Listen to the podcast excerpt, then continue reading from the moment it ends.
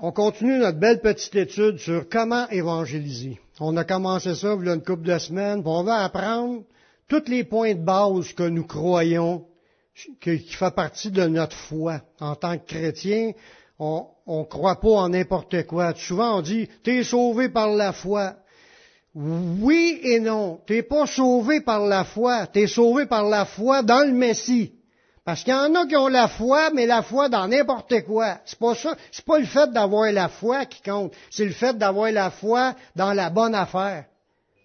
Parce que toutes les religions ont la foi. La foi dans leur religion.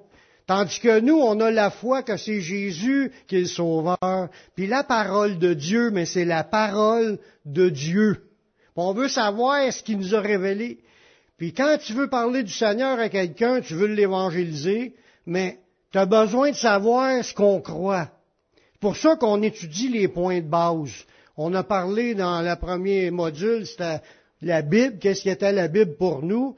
Puis j'ai distribué de ces piles de feuilles-là. S'il y en a qui disent, moi je ne l'ai pas eu, j'aimerais ça, pouvoir reviser ces feuilles-là. Dites-moi-les, moi vous en faire une copie. Il y a au moins cinq, six prédications qui ont été faites là-dessus. Vous allez avoir toute la liste des versets puis c'est la même chose que la deuxième partie qu'on est en train de parler ensemble, c'est connaître Dieu. On veut connaître Dieu dans tous ses aspects. On a vu à date que Dieu est en trois êtres distincts, Père, Fils et Saint-Esprit, que les trois forment un seul Dieu. Puis c'est tout été démontré avec des versets, puis que c'était la foi biblique de v'là 2000 ans, de tous les apôtres, puis de, de ceux qui ont parlé dans le nom du Seigneur. Aujourd'hui, on continue encore pour parler de Dieu. Aujourd'hui, on va voir quelques noms dont Dieu s'est nommé lui-même ou que d'autres lui ont attribué. Des noms à Dieu, du vrai Dieu qu'on sert. Ces noms-là, c'est sûr que là, je vais vous sortir les, mots en hébreu, parce que l'Ancien Testament est écrit en hébreu. C'est les noms de Dieu dans l'Ancien Testament. Puis ils ont tout un, un sens pour nous apporter quelque chose, une bénédiction ça nous parle. Quand on, regarde les noms de Dieu, parce qu'il y en a plusieurs noms, il n'y a pas juste Dieu, il s'appelle pas juste Dieu ou pas juste Seigneur. Il y avait des noms, même des noms composés, deux mots ensemble, puis ça a un but de, de dire cela quand c'était prononcé. Lorsque Dieu est présenté par un nom ou un titre, ça, ça nous donne un message. Dieu veut nous parler par cela. Si tantôt, euh, quand, ben, on, on, on, on sait l'Éternel est mon berger. Mais là, quand on pense à ça, l'Éternel, un berger, c'est dans son un de ses titres, puis ça a une signification. Un berger, ça fait quoi? Ça prend soin de ses brebis. Ses brebis, c'est qui? C'est nous. Fait que ça, ils ont tout un sens. On va en voir plusieurs, mais on ne verra pas tous les noms que l'Ancien Testament ont prononcés à propos de Dieu, mais déjà avec celles qui sont là, on, va en avoir pour euh, trois quarts d'heure minimum. Souvent, un de ces noms, comme je l'ai dit tantôt, ça peut être utilisé en combinaison avec un autre nom. Puis il y a des mots qui, qui étaient attribués à Dieu qui se répètent souvent, comme Dieu Tout-Puissant, le mot Dieu, il y a beaucoup de noms qui ont commencé par Dieu, en rajoutant un autre mot à côté qui donne un sens à ce que Dieu voulait nous dire. Comme un exemple, le mot numéro 410, parce que j'ai déjà dit, puis que je vous le répète, les mots viennent du dictionnaire hébreu puis français.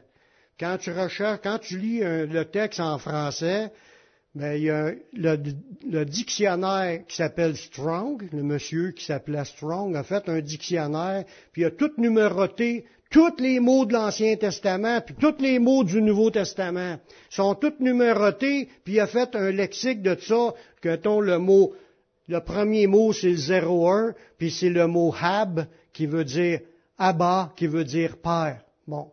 Fait que, tous les mots de la Bible au complet ont été numérotés. Fait que quand je vous, si ça arrive que je vous parle d'un mot ou je vous montre un verset au mur qui a, un mot dans la phrase, c'est un mot, ce mot-là, il est accompagné d'un numéro, puis c'est le numéro qui fait partie du dictionnaire Strong. Est-ce que vous me suivez? Fait que de même, avec le, le, qu'est-ce que moi je vous amène comme définition de ce mot-là, c'est la définition du dictionnaire Strong, qui est un, un théologien dans la langue, euh, mais qui a existé dans les années 1800. Bon, gloire à Dieu. Fait que là, je vous, je vous parle de l'idée a des mots composés, comme Dieu peut être accompagné d'un autre mot, ben, comme Yahvé ou Jéhovah, qui est, qui, qui est le même mot, mais des prononcés Jéhovah par les témoins de Jéhovah, ou même, dans notre Bible, ça va être écrit Jéhovah, mais la vraie prononciation, ça serait plutôt Yahvé ou Yahweh. Mais qu'on prenne Jéhovah ou Yahweh, ça n'a pas d'importance, c'est le même mot que dans, dans l'original, voyez-vous. Comme le premier mot, Aya, on voit ça dans Exode au chapitre 3, le verset 14, ça veut dire je suis. C'est un des noms que Dieu s'est nommé lui-même. Regardez le verset, Dieu dit à Moïse, je suis celui qui suis. Et il ajouta, c'est ainsi que tu répondras aux enfants d'Israël, celui qui s'appelle Je suis m'a envoyé vers vous. On voit que son nom, il dit, tu répondras aux enfants d'Israël, celui qui s'appelle Je suis. C'est Dieu qui s'est prénommé comme ça. Puis c'est Aya, c'est le verbe être.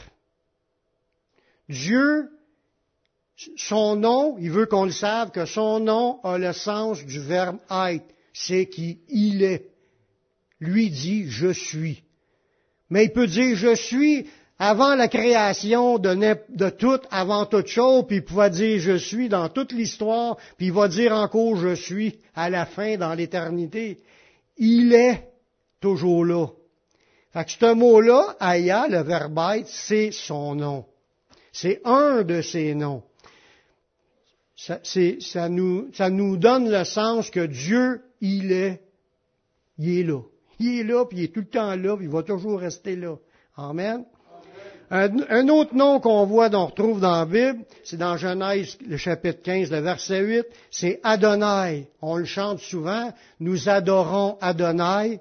Le mot Adonai veut dire Seigneur, en hébreu.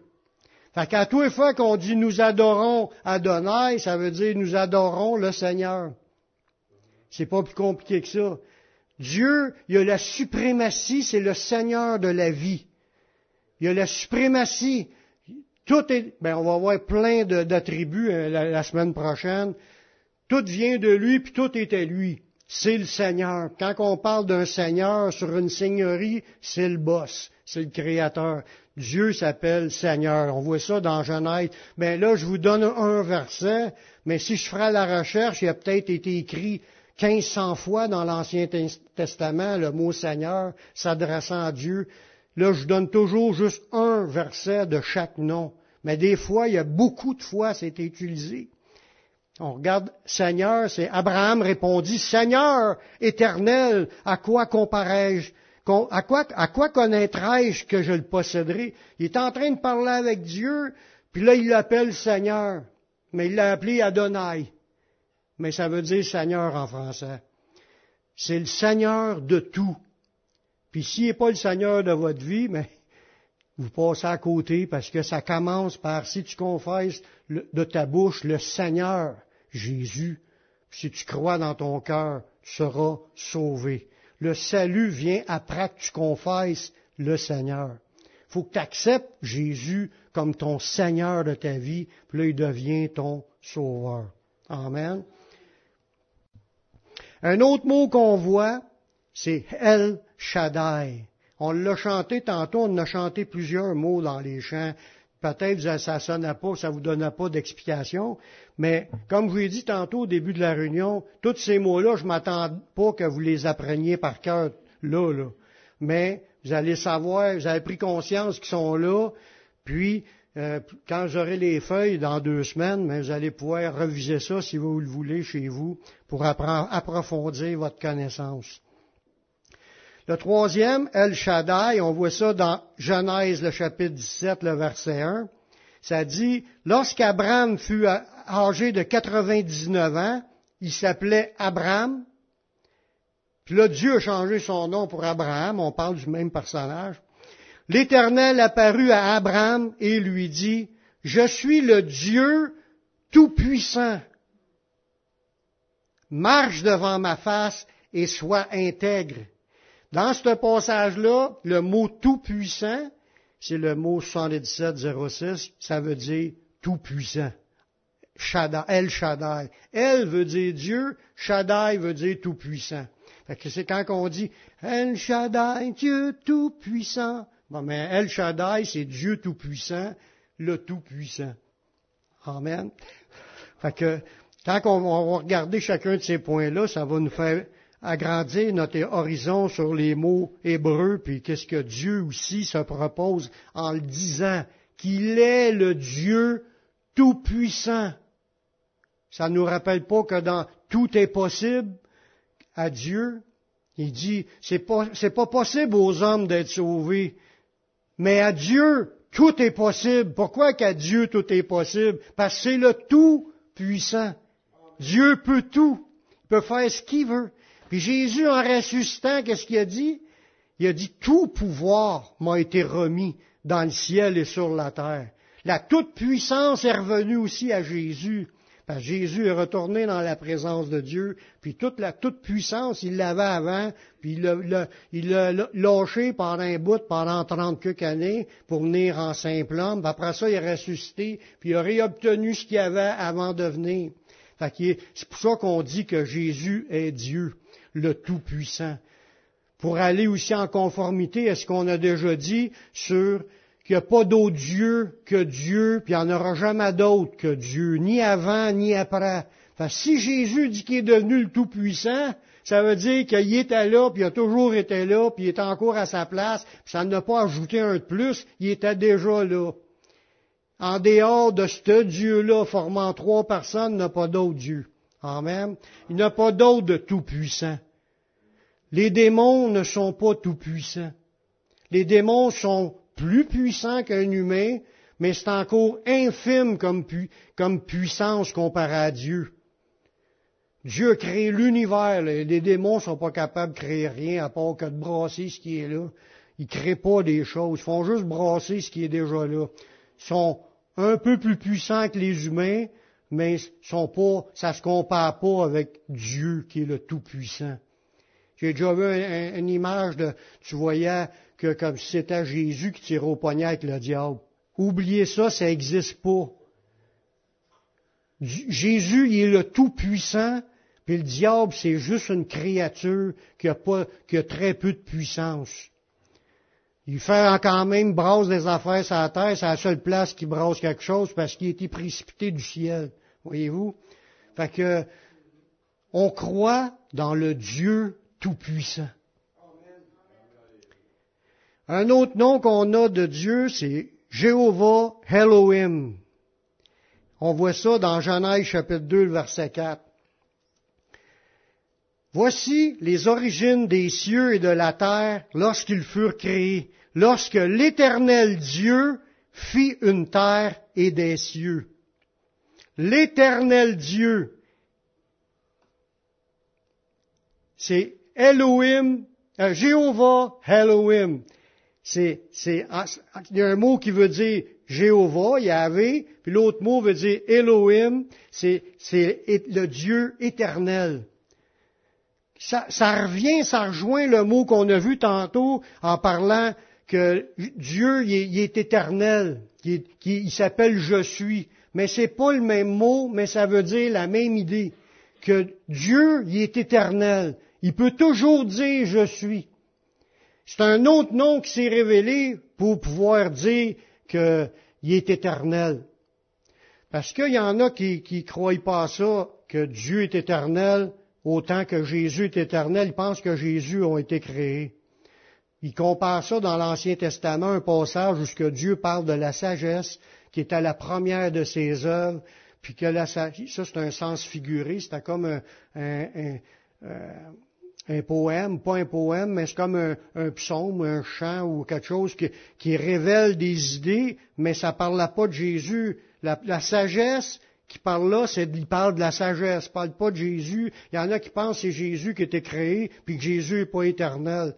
Jésus, il est éternel. Puis on va voir d'autres passages qui parlent de ça un peu plus tard à propos de Jésus.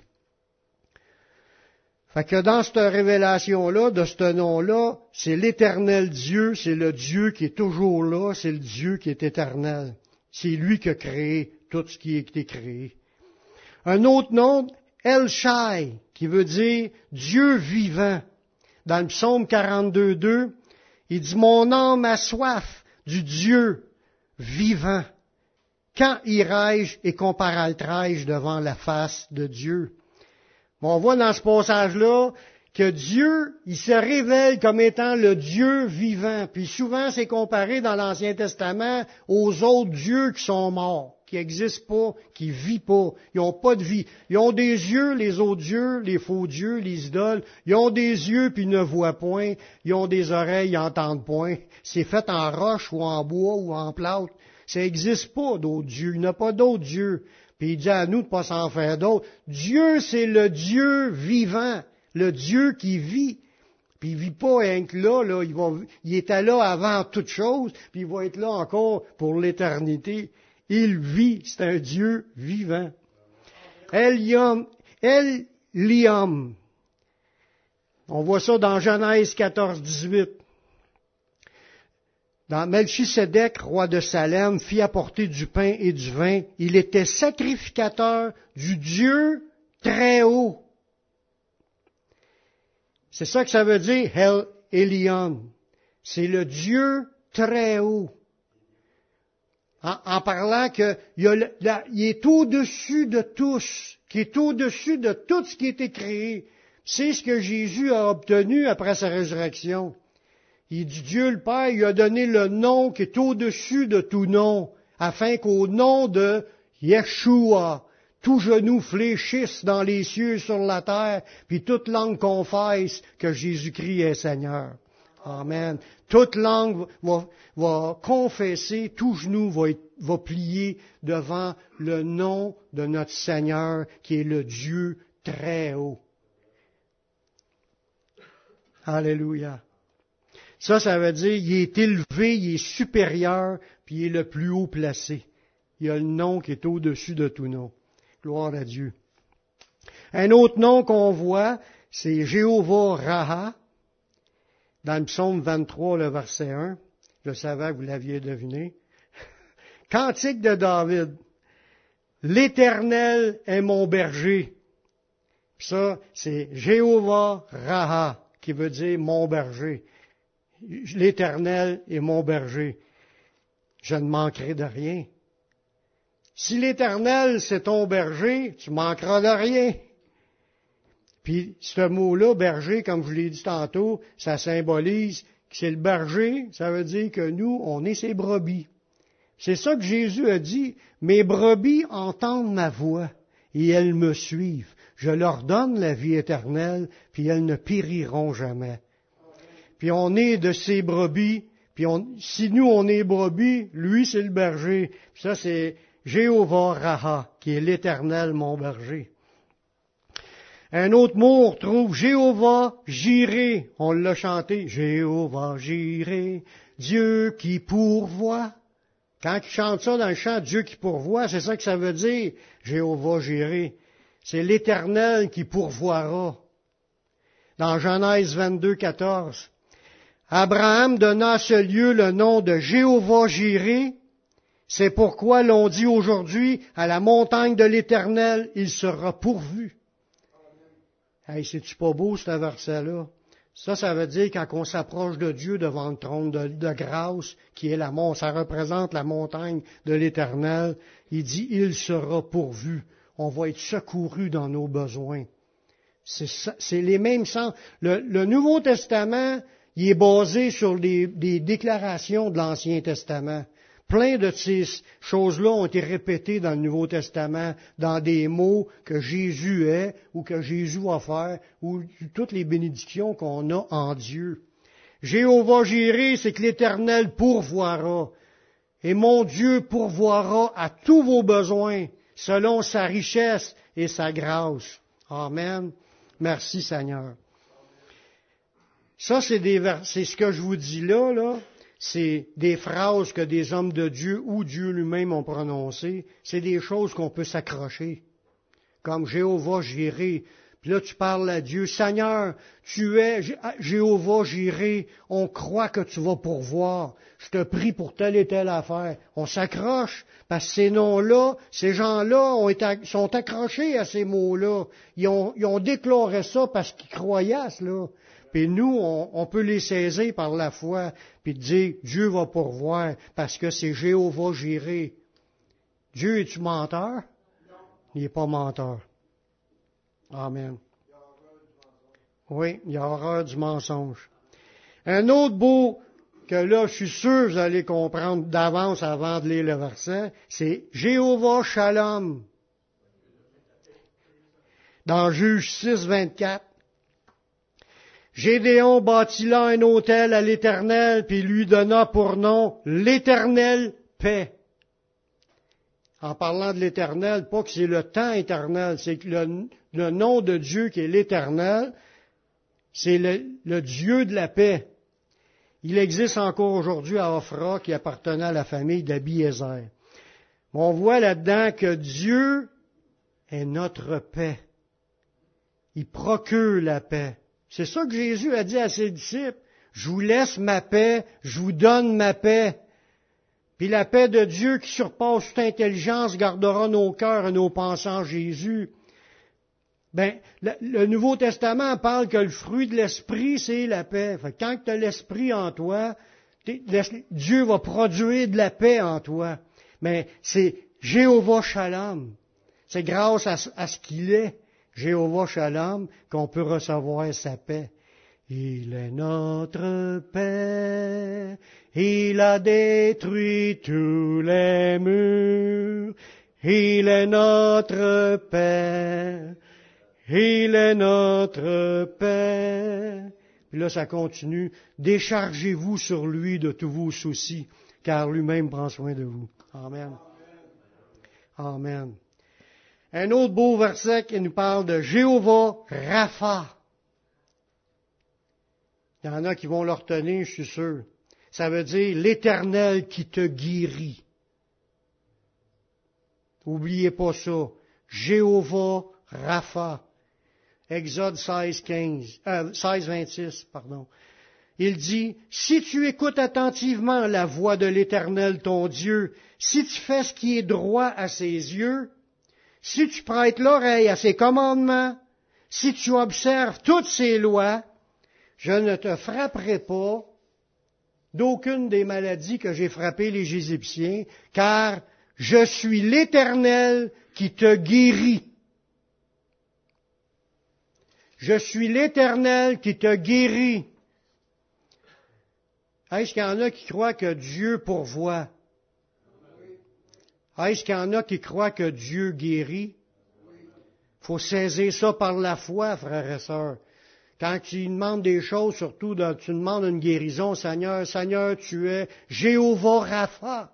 Tu es celui qui guérit. C'était promis. Il dit, Dieu lui-même dit, je suis l'Éternel qui te guérit. Tiens, amen à cela. Un autre beau verset qui nous parle de Jéhovah Tikenu. C'est l'Éternel, notre justice. Dans Jérémie 23, le verset 6. En son temps, Judas sera sauvé. Israël aura la sécurité dans sa demeure. Et voici le nom qu'on l'appellera l'Éternel, notre justice. Ça, ça sous-entend que Dieu est celui qui nous justifie, qui nous donne d'être justes. Parce que c'est l'éternel, notre justice. On n'essaye pas d'établir la justice des hommes. Oh, si je peux vivre assez d'une manière sainte, je vais être juste, puis je vais gagner mon ciel. C'est pas de même. C'est, Dieu a décidé de nous rendre justes par la foi dans le Messie. C'est, premièrement, je vais au Messie pour être pardonné, puis pour être déclaré juste. Après ça, tu vas faire des œuvres qui démontrent ta foi. C'est ça qu'on croit. Fait que c'est la justice de Christ qui est sur nous. Christ, c'est notre justice. L'Éternel, c'est notre justice. C'est ça que ça dit dans ce passage-là. C'est Jéhovah, Tid connu. Mandez-moi pas de vous l'épeler. Mais c'est l'Éternel, notre justice. C'est grâce à lui et sa justice qu'on est sauvé. Amen. Amen.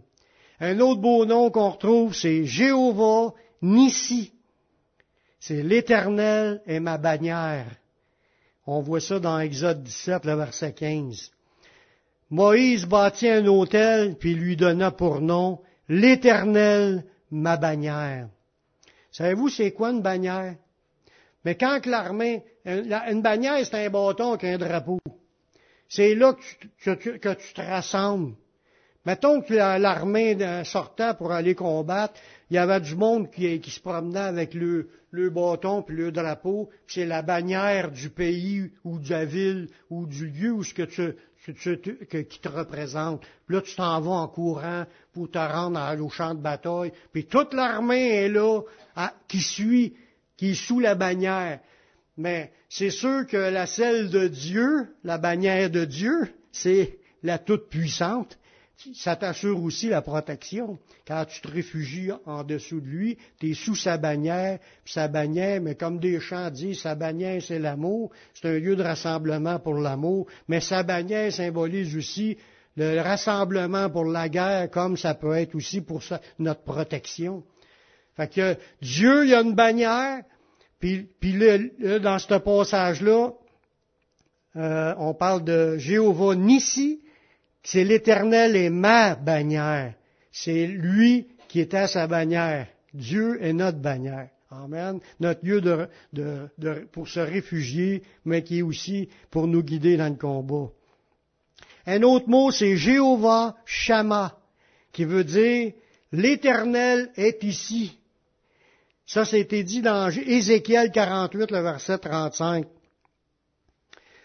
18 000, là il parle d'un circuit de 18 000 cannes, puis en ce jour-là, le nom de la ville sera L'Éternel est ici. J'ai pas mis tous les autres versets avant pour nous mettre dans le contexte, mais ça parle d'une vision de, la reconstruction de Jérusalem.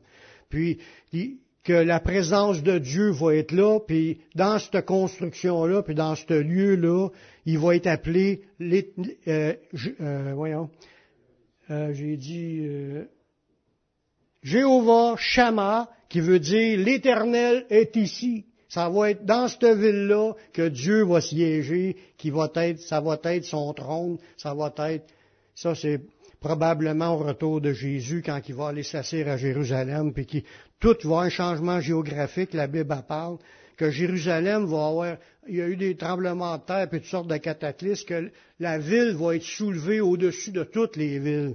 Puis le Seigneur va, va prendre Jérusalem comme siège social, pas social, hein, son siège de, de, de, de, gouvernement mondial qui va régner avec ses saints sur toute la planète. Puis il n'y aura plus des, gens du monde qui contrôlent quoi que ce soit. Il n'y aura plus de guerre dans cette période-là. Ça va être un règne de paix pendant des milliers d'années. Fait que, gloire à Dieu. L'Éternel va être ici, dans ce lieu-là, puis toutes les nations de la terre vont avoir à aller à Jérusalem une fois par année s'ils veulent recevoir de la pluie dans leur territoire. Fait que ça va être quelque chose de spécial qui va se produire dans cette période-là. Un autre mot, c'est Jéhovah Tsaba. Ça veut dire l'éternel des armées. Dans Isaïe 1, 24, c'est pourquoi voici ce que dit le Seigneur l'éternel des armées, le fort d'Israël. Le fort, pas une fortification, le fort. Ah, je tirerai satisfaction de mes adversaires et je me vengerai de mes ennemis. Dans ce, contexte-là, c'est l'éternel des armées veut dire que Dieu est en tête de toutes ses armées.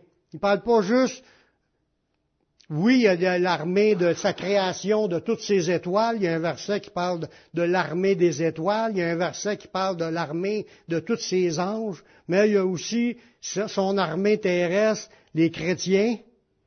qui combattent avec le Seigneur dans son armée. Fait que c'est l'Éternel des armées. Toutes ces armées le suivent.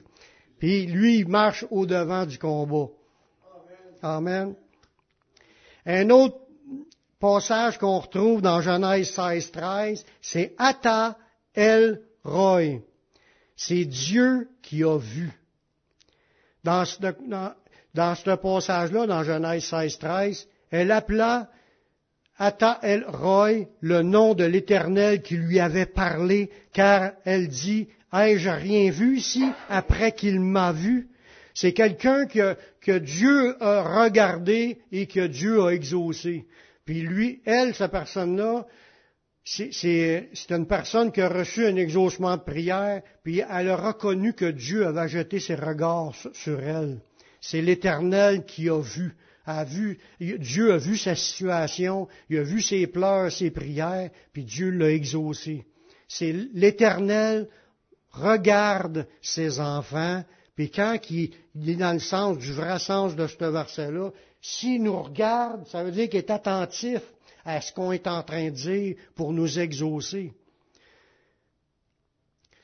Un, verset dans le Nouveau Testament qui rejoint cette idée-là, c'est si quelqu'un veut, aimer la vie et voir des jours heureux, qu'il préserve sa langue du mal, ses lèvres des paroles trompeuses, qu'il s'éloigne du mal, qu'il fasse le bien, qu'il recherche la paix et la poursuive, car les yeux du Seigneur sont sur les justes et ses oreilles sont attentives à leurs prières. Mais la face du Seigneur se détourne de ceux qui font le mal. Fait que si on veut que Dieu regarde, nous regarde de ses yeux et qu'il nous écoute dans nos prières, il y a quand même un mode de vie qui doit plaire au Seigneur. Cette personne-là a confessé que Dieu avait jeté ses regards sur la bassesse de, cette, sa servante.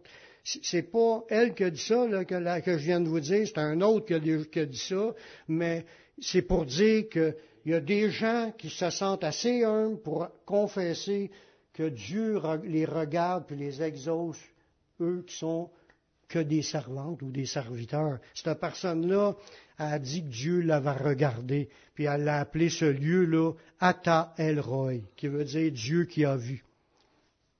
Amen. Un autre mot qu'on retrouve dans l'Ancien Testament, El Olam, on, l'a chanté tantôt, dans le psaume 90, le verset 2. Avant que les montagnes fussent nées et que tu eusses créé la terre et le monde, d'éternité en éternité, tu es Dieu. Wow.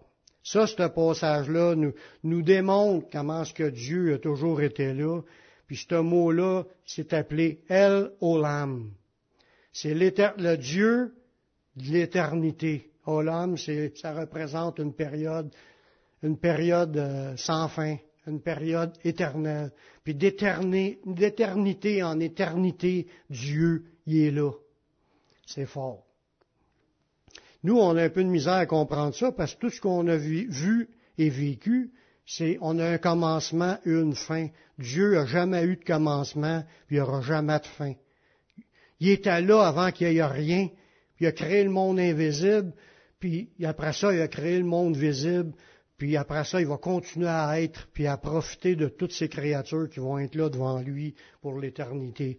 C'est dur à comprendre, mais un jour, on va être là en train de constater que c'était tout là. Amen.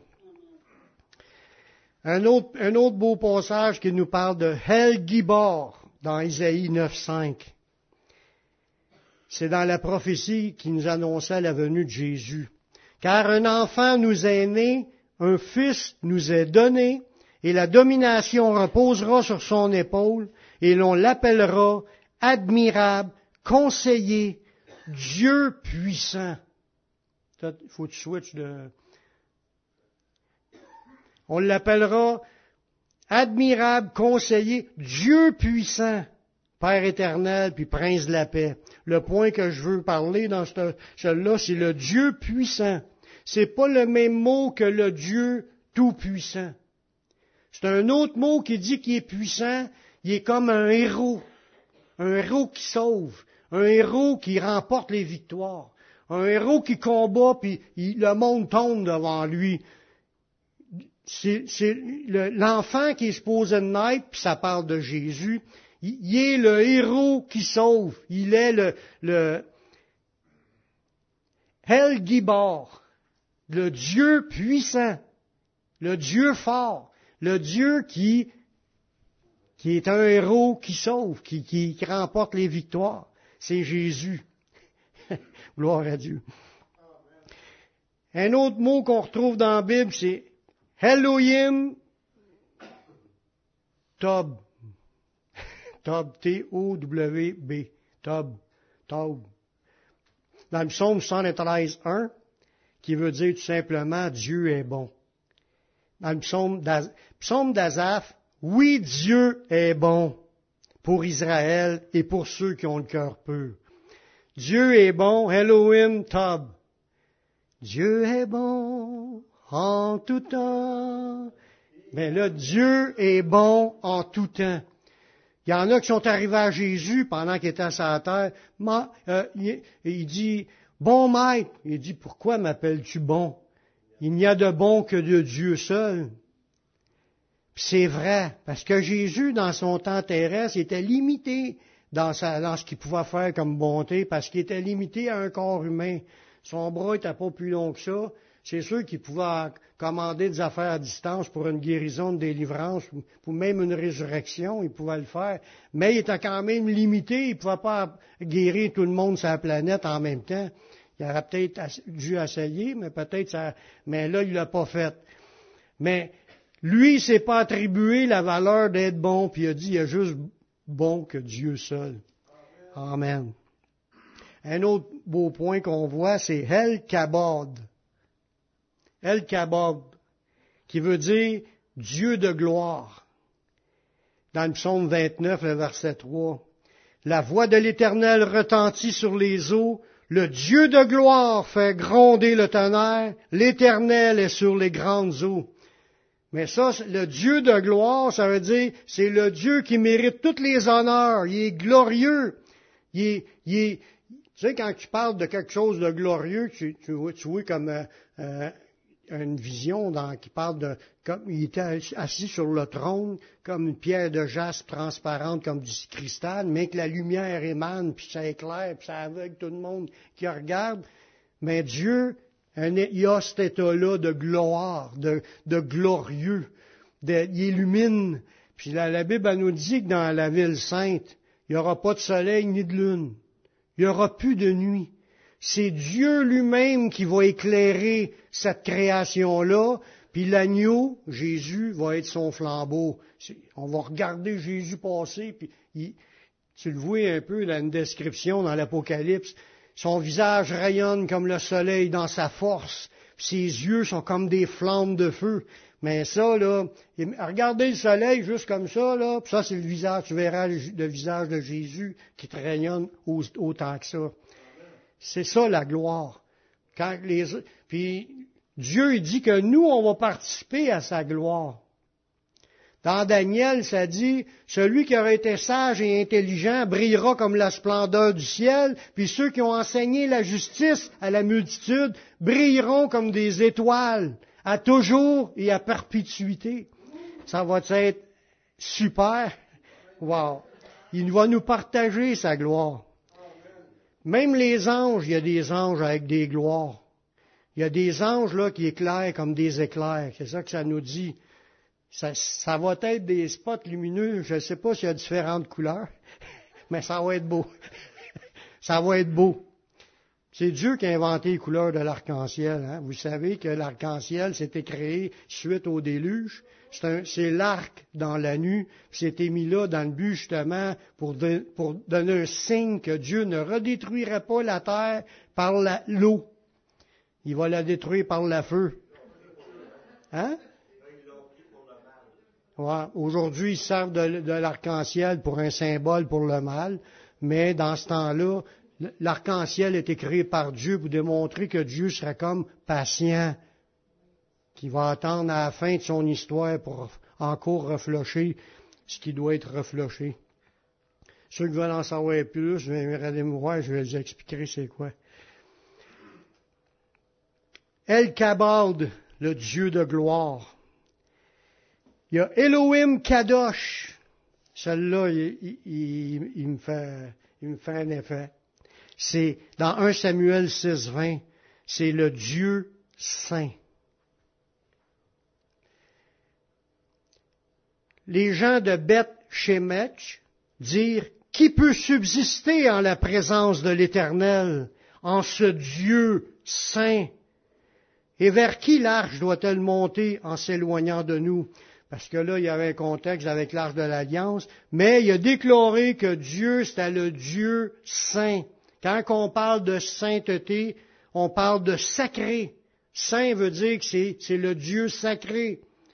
Le saint, le mis à part, le, complètement séparé du reste. Le reste qui est pas saint, c'est du profane.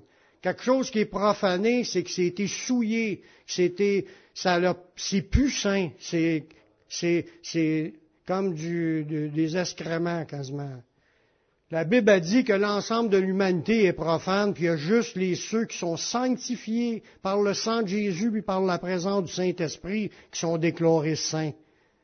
Les saints, c'est ceux qui, sont, qui passent par Jésus pour être pardonnés de leurs péchés. C'est, nous qui sommes les saints qui vont prendre possession du royaume. Dieu, il est saint, puis il faut que tu deviennes saint pour entrer dans la présence du Dieu saint. Parce que nos péchés, si t'es profane, si tes péchés t'empêchent d'entrer. Il faut absolument que tu sois pardonné avant de rentrer, parce que tu peux pas rentrer si tu n'as pas été pardonné puis sanctifié. Dieu a fait ce travail-là par Jésus en mourant euh, sur le bois. Il a versé son sang, c'est le sang de la nouvelle alliance qui nous permet d'être pardonnés puis de recevoir la présence du Saint-Esprit. C'est là que tu deviens saint. C'est la présence du Dieu saint. Le Saint-Esprit, c'est le Dieu saint qui rentre en nous. C'est pour ça qu'on devient saint dans sa présence. C'est grâce à cela qu'on va rentrer dans la gloire avec Jésus puis les autres saints. Elohim, Israël, c'est dans Exode 24, 10 qui veut dire le Dieu d'Israël. Il vit le Dieu d'Israël sous ses pieds comme c'est un ouvrage de saphir transparent comme le ciel lui-même dans sa pureté. Mais le Dieu d'Israël, c'est le Dieu qui est le Dieu représenté par le peuple d'Israël le peuple d'Israël croyait aux écrits de, Moïse et des prophètes, fait qu'il servait le Dieu d'Israël, même si c'était mal fait ou bien fait, c'était le Dieu qui servait, c'était le Dieu d'Abraham, d'Isaac et de Jacob, qui est aussi mentionné dans le prochain verset, Dieu de tes pères. Le Dieu d'Israël, ou quand, quand que Dieu est apparu en Deutéronome 1.21, il dit, Voici l'Éternel ton Dieu met le pays devant toi, monte, prends-en possession, comme te l'a dit le Dieu de tes pères. Fait qu'il était appelé le Dieu de leur ancêtre, mais c'était le Dieu d'Israël. Puis nous, on sert le même Dieu. Mais il s'est révélé par Jésus. Voyez-vous, c'est le Dieu d'Abraham, d'Isaac et de Jacob, le Dieu de leur père, qui est le Dieu d'Israël, qui est aussi notre Dieu. Mais il y, a une façon de le servir, c'est en reconnaissant le Messie qui avait été promis. Parce que tu peux croire puis savoir que le Dieu est Dieu, puis que c'est le bon Dieu, puis pas être sauvé si tu ne crois pas que le Messie y est venu, que les autres attendent encore un Messie, puis ils vont se faire tromper par un faux Messie. J'achève. Comme je vous disais tantôt, je ne vous demande pas de tous les apprendre par cœur, mais sûrement qu'il y en a des, qui vont, des mots, des noms qui vont vous toucher. J'allais avoir les feuilles peut-être dans deux semaines. vous allez pouvoir tous les revisiter si vous le voulez. Il y a Ruach Kodesh. Ruach Kodesh, qui veut dire Esprit Saint, dans l'Ancien Testament. C'est Esprit Saint ou Saint-Esprit ou Esprit de Dieu ou Esprit de Jésus. C'est tous les mots qui ont été pris pour désigner la troisième personne de la Trinité. Mais Roi Kodesh veut dire Esprit Saint dans le psaume 51, 11. C'est David qui avait écrit ça. Il dit, ne me rejette pas loin de ta face, ne me retire pas ton Esprit Saint. Puis le mot esprit, roi, ça veut dire souffle, vent ou esprit, c'est le même mot. Roi. En ça, c'est en hébreu. En, grec, c'est pneuma. Ça veut dire la même affaire. Quand tu parles de la pneumatologie ou tu parles de, de roi, c'est tu reçois un souffle de Dieu. C'est un roi de Dieu. Mais en réalité, c'est l'Esprit Saint qui fait ça.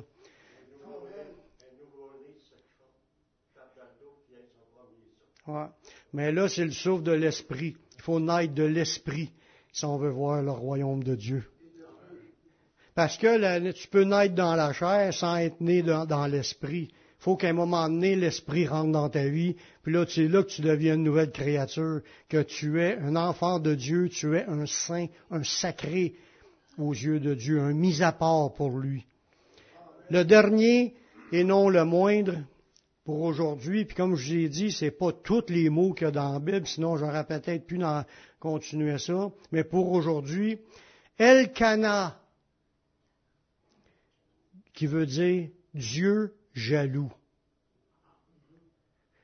Dans Exode 34, le verset 14, Tu te prosterneras point devant un autre Dieu, car l'Éternel porte le nom de jaloux. Il est un Dieu jaloux qui est Helkana. Dieu, il n'est pas jaloux parce que vous allez avoir une nouvelle voiture, puis que là, vous convoitez sa voiture.